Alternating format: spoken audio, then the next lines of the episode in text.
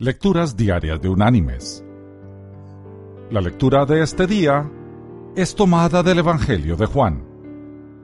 Allí vamos a ir al capítulo 14 y vamos a leer desde el versículo 1 hasta el versículo 3, donde el Señor dice, No se turbe vuestro corazón. Creéis en Dios, creed también en mí. En la casa de mi Padre, muchas moradas hay. Si así no fuera, yo os lo hubiera dicho. Voy, pues, a preparar lugar para vosotros. Y si me voy y os preparo lugar, vendré otra vez y os tomaré a mí mismo, para que donde yo esté, vosotros también estéis.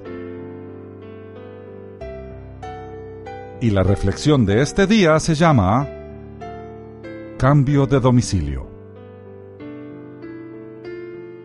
Un banco en Binghamton, New York, envió un ramo de flores a un banco de la competencia con motivo de la inauguración de sus nuevas instalaciones. Por una confusión, la tarjeta que acompañaba las flores decía, Nuestras más sinceras condolencias. Poco después, la florista que había cometido el error llamó al banco para ofrecer sus disculpas. Lo que más le preocupaba, agregó la muchacha, era que el otro ramo, enviado a un funeral de un creyente, llevaba el saludo destinado originalmente al banco.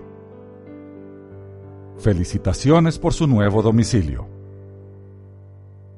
La florista, sin saberlo, estaba enviando un mensaje bíblico al funeral.